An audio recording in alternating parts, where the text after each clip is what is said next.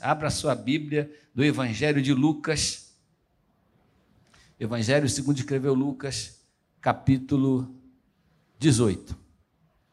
Esse texto é um texto muito importante e tem muito a ver com aquela oração que nós fizemos aqui. A oração do pacto, a oração da busca, da persistência. Aquela causa que a gente não desiste dela. E o texto diz assim: Lucas 18, versículo 1. Disse-lhes Jesus uma parábola sobre o dever de orar sempre e nunca esmorecer. Havia em certa cidade um juiz que não temia Deus e nem respeitava homem algum. O que quer dizer isso? Que esse juiz não se importava com aquilo que Deus mais amava, que é o próximo. Ele não se importava com as pessoas que Deus amava. Ele não se importava com o seu próximo e muito menos com qualquer outra pessoa. Ele não tinha nenhum temor pela vontade de Deus. Versículo 3: Havia também naquela mesma cidade uma viúva que vinha ter com ele, dizendo: Julga a minha causa contra o meu adversário. Em todo lugar, em toda cidade, em todo contexto, tem aquele que necessita de uma ajuda e tem aquele que pode ajudar. Nesse contexto aqui, o juiz é o que pode ajudar. E essa viúva necessita da ajuda deste homem, que muitas vezes a ajuda que a gente precisa, apesar de ser influenciada pelo poder de Deus, vem através de uma pessoa. Versículo 4: Ele, por algum tempo, não a quis atender, mas depois disse consigo mesmo: Bem, bem que eu, bem que eu não temo a Deus. Olha o que ele está dizendo e nem respeito a homem algum. Ele que se classifica desta forma. Todavia, como esta viúva me importuna, ou seja, ela não desiste, ela faz questão de ser atendida, ela luta pelos seus desejos, ela luta pelos seus alvos, a resposta da oração dela sou eu e ela não vai me largar. Julgarei a sua causa, para não suceder que por fim venha a me perturbar, a molestar-me. Ou seja, essa culpa, essa coisa acaba caindo na minha cabeça, ele está falando. Então disse o Senhor: Considerai no que diz este juiz iníquo. Não fará Deus justiça aos seus escolhidos, que ele que a ele clamam dia e noite, embora pareça demorado em defendê-los? Jesus abriu um parêntese. Ele está falando: esse juiz aí de má vontade, acabou atendendo esta mulher por insistência. Quanto mais Deus, que tem boa vontade e amor, também nos atenderá, só que por amor e não por molestá-lo, embora em alguns casos pareça a nós demorada a sua resposta. Entenderam? Isso que ele está dizendo. Às vezes a resposta de Deus é demorada, não quer dizer que Deus não vai responder, nem que ele não está ouvindo. E nem quer dizer que ele é um juiz iníquo, que a gente tem que perturbar ele, porque senão ele não nos abençoa. Jesus está fazendo uma comparação entre a boa vontade de Deus em nos abençoar e a má vontade daquele homem que, mesmo assim, atendeu aquele clamor. Digo-vos que depressa lhes fará justiça. Amém? Depressa Deus fará justiça a você. Contudo, quando vier o filho do homem, achará porventura fé na terra? Jesus está dizendo: depressa Deus fará justiça e atenderá o clamor do seu povo. Contudo, teremos nós a paciência de esperar a vontade de Deus sem esmorecer na nossa fé? É uma pergunta retórica. Teremos nós condição de entender, não é o tempo de Deus para minha resposta, não é o tempo de Deus para minha necessidade, sem perder a fé? Ou colocaremos nós em questão a, o poder de Deus em função da demora, do tempo que ele coloca? É essa, essa é a retórica que Jesus está trazendo dentro desse contexto. Esse juiz iníquo atendeu por insistência. Mesmo assim, a mulher teve que esperar. Jesus atende por amor. Mesmo assim, às vezes a gente precisa esperar. Porém, a nossa fé não pode acabar, esmorecer, diminuir é, fizeram uma pesquisa com um grupo de pessoas, uma pesquisa séria, e a pergunta da pesquisa é a seguinte: Você já pensou em desistir de alguma coisa muito importante na sua vida porque ficou difícil, te pareceu impossível, ficou difícil de conseguir, o obstáculo era grande demais? Você já pensou em desistir? 99% das pessoas disseram que sim e 1% mentiu. Porque todo mundo já pensou em desistir de alguma coisa por causa da dificuldade. Fazer essa pesquisa aqui. Você já, já, já pensou em desistir de alguma coisa? Uma faculdade, um curso, um trabalho, porque tem que pegar não sei quantos ônibus, alguma namorada que é difícil, um namorado, alguma coisa que você vê assim, isso não dá para mim. Chega para não, eu não aguento mais essa situação, vou largar isso de mão. Às vezes acontece isso no nosso casamento. As dificuldades vão se avolumando a nossa paciência vai diminuindo e a gente acha mais fácil, ao invés de esperar, de consertar, de, de trabalhar, a gente, a gente tem a tendência de eu vou desistir. Essa coisa da desistência é uma coisa, uma doença da sociedade. É uma doença do ser humano, porque a gente acha que a gente pode recomeçar todas as coisas como se aquilo que tinha antes não tivesse nenhum valor para nós. Você imagina se Deus desistisse de nós em tudo que a gente faz? Quantas vezes o confessionário está aberto, você chega aqui na igreja e fala: Senhor, eu não, tô, não sou digno de estar aqui, eu sou um pecador, estou aqui, preciso da Sua misericórdia, me perdoa nesse momento que eu vou tomar ceia e eu não estou em condições. Fala a verdade, quem é que já teve nessa condição? Eu já levantei minha mão aqui, quem é que, que já fez essa oração? A gente não tem condição de viver sem essa misericórdia do Senhor. E o Senhor nos atende. Mas às vezes a longa espera, a dificuldade, a gente começa a achar que não vale a pena e a gente começa a abandonar os nossos sonhos, abandonar os nossos propósitos, porque a gente entende que Deus não vai atender as nossas orações. Nós achamos que está demorando muito para chegar, nós achamos que as promessas que Deus fez para nós não são assim como a gente entendeu, não são para esse tempo de agora, e a gente começa a esfriar, a gente começa a se afastar, a gente começa a se, a se distanciar de Deus. Como se isso fosse possível. Eu lembro que uma época da minha vida que eu estava exatamente nesta condição, com um coração gelado, um coração maltratado, um coração frio. Eu estava sentado no último banco da igreja. Não que seja algum problema sentar no último banco da igreja. O problema é que o meu coração estava fora da igreja. Não é uma questão geográfica que eu estou falando, com você que está no último banco. É uma questão de posicionamento do coração, vocês entenderam? É o crente girafa, né? o corpo está na igreja e a cabeça lá fora. Então eu estava sentado no último banco da igreja, olhando no meu celular, passando SMS para todo mundo, e não estava nem um pouco incluído naquele momento ali com Deus. E Deus me resgatou dessa mesma forma. E Deus não desistiu de mim e eu não desisti de voltar e de buscar Deus. Não há recompensa para quem desiste. Fala para o seu irmão do lado aí. Não há recompensa para quem desiste. Você precisa persistir nos seus sonhos, nos seus ideais, naquilo que você busca em Deus, porque Deus tem todo interesse em te abençoar. Você não pode ser refém das dificuldades, refém das, das impossibilidades, porque nós servimos a um Deus que é o Deus do impossível. E eu quero tirar rapidamente três lições desse texto. Primeira lição: seja persistente. Seja persistente. Oração do pacto, não desista. Comenta com seu irmão, ora em casa, ora com a sua família. Oração do pacto não é para fazer só aqui, é para fazer todo dia na nossa casa, com a nossa família, com a nossa esposa, com o nosso esposo dos nossos filhos, vem cá, vamos, nós estamos precisando, a gente precisa resolver algumas coisas em família. Irmãos, nós precisamos nos unir em família pelos projetos da nossa família. O projeto é financeiro, é, é problema de todo mundo. O problema financeiro não é do pai, é da família.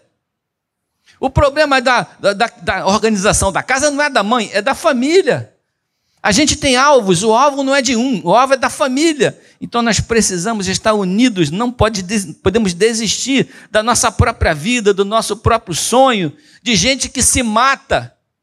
Não somente fisicamente que acontece, mas também se mata emocionalmente, desistindo daquilo que mantém aquela sua alegria, que era seu sonho. Você já tem uma coisa no seu coração que sempre te deu alegria e que até agora não chegou? O confessionário abriu de novo agora.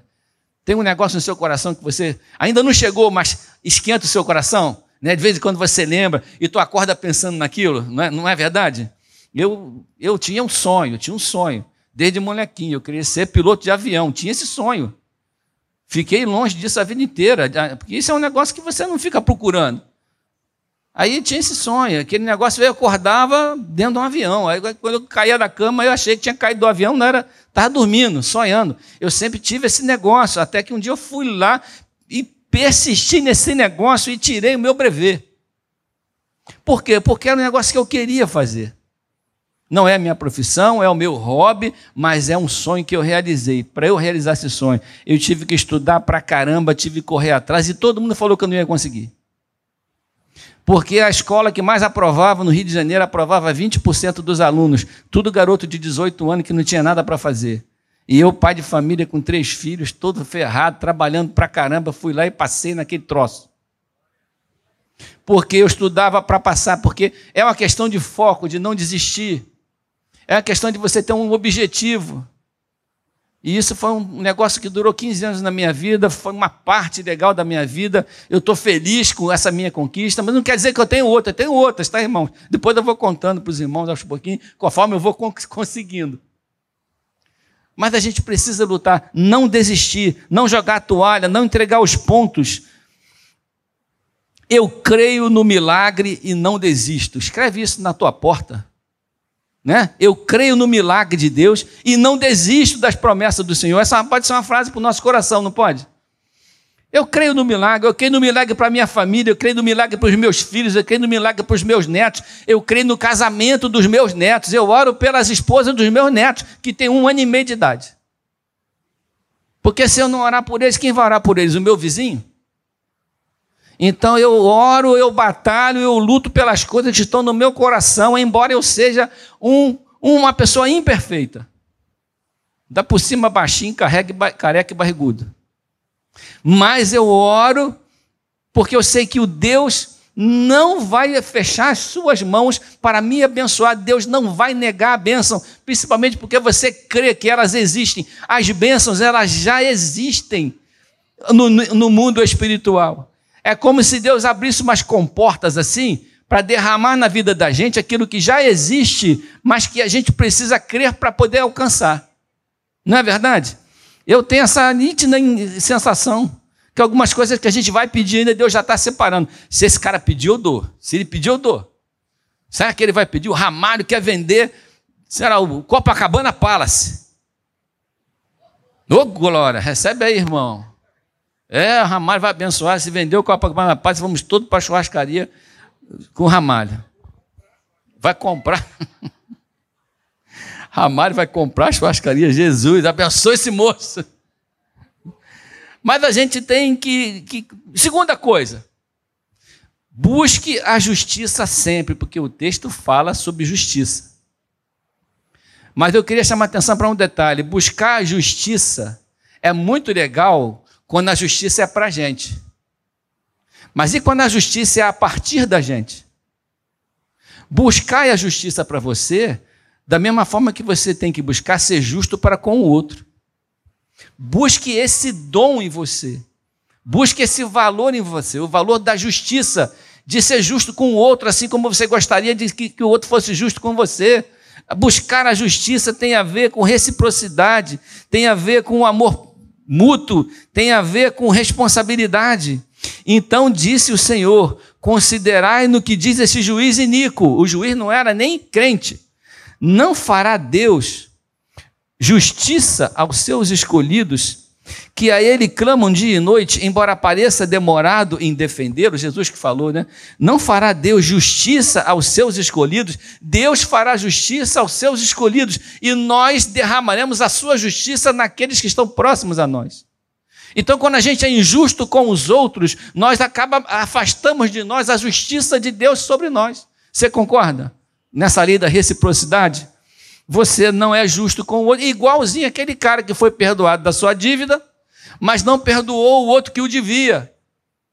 Então, aquele que perdoou voltou atrás. Bom, como você não perdoou aquele seu credor, você agora vai para a cadeia com a sua família, vai ser escravo, você e seus filhos. Quer dizer, aquela palavra quer dizer o seguinte: o que a gente recebe de Deus precisa ser compartilhado. Recebeu o amor, tem que amar. Você foi justiçado por Deus, te deu justiça, Deus honrou você, honra as pessoas.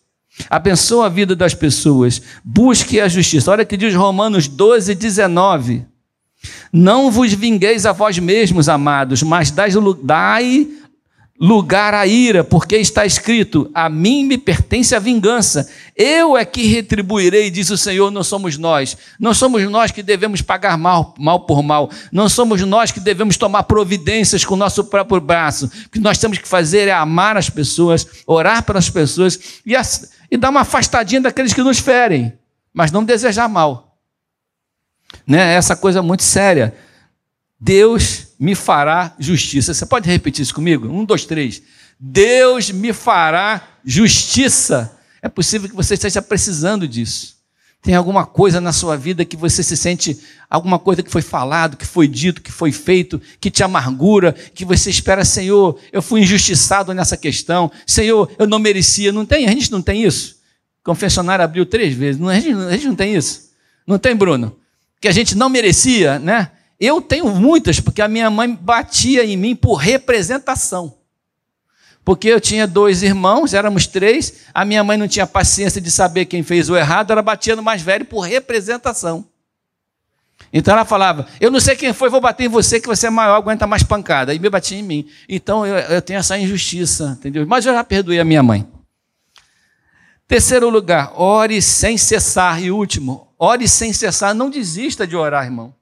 Porque a gente desanima, porque demora, desanima porque está difícil, desanima porque nós somos seres humanos, não é porque a gente é ruim, é porque é difícil. Orar é uma questão de entender que existe um ser superior que pode nos abençoar. O recurso que a gente precisa existe. A gente ora para chegar, para a gente alcançar para chegar em nós. Não fará Deus justiça aos seus escolhidos, então que é que ele que eles clamem dia e noite. É clamar dia e noite, é não desistir dos nossos alvos. Quem precisa de milagre deve orar como nunca orou, né? Quem não precisa de milagre deve orar para não precisar. Senhor, abençoa minha vida, continue me abençoando. Muito obrigado por aquilo que o Senhor tem me dado. Muito obrigado pelas bênçãos que eu tenho recebido. Obrigado por esse prato de comida. Obrigado por essa comida ruim, salgada que a minha esposa nova fez, que ela consiga cozinhar bem em nome de Jesus. Olha só, joguei uma pimentinha aí, ninguém levantou a mão, ninguém nem olhou para o lado. Olha só, disse-lhe Jesus uma parábola sobre o dever de orar sempre e nunca esmorecer. Está difícil? Ó, tem até um hino assim, né? Está difícil? Louve, né? Ore. Está doendo? Ora mais ainda. Está se sentindo injustiçado? Ora mais ainda. Gente que reclama, murmura e se lamenta, não consegue vitória. Você crê nisso? Porque a gente já busca a derrota no nosso coração. A gente lança a mão, lança a mão da fé, aquela fé que nutre, aquela fé que enche a gente de esperança, aquela fé que cuida do nosso coração. Jeremias 33, 3. Invoca-me e te responderei. Não é isso? Invoca-me e te responderei. Anunciar-te-ei coisas grandes e ocultas que não sabes. Fala para o irmão do lado assim: você não sabe de nada, você não sabe de nada. Deus está preparando coisas maravilhosas para a sua vida. Você aí no YouTube, você não sabe de nada. Fala para essa pessoa no sofá do seu lado: você não sabe. Deus está preparando coisas maravilhosas e ocultas para a sua vida.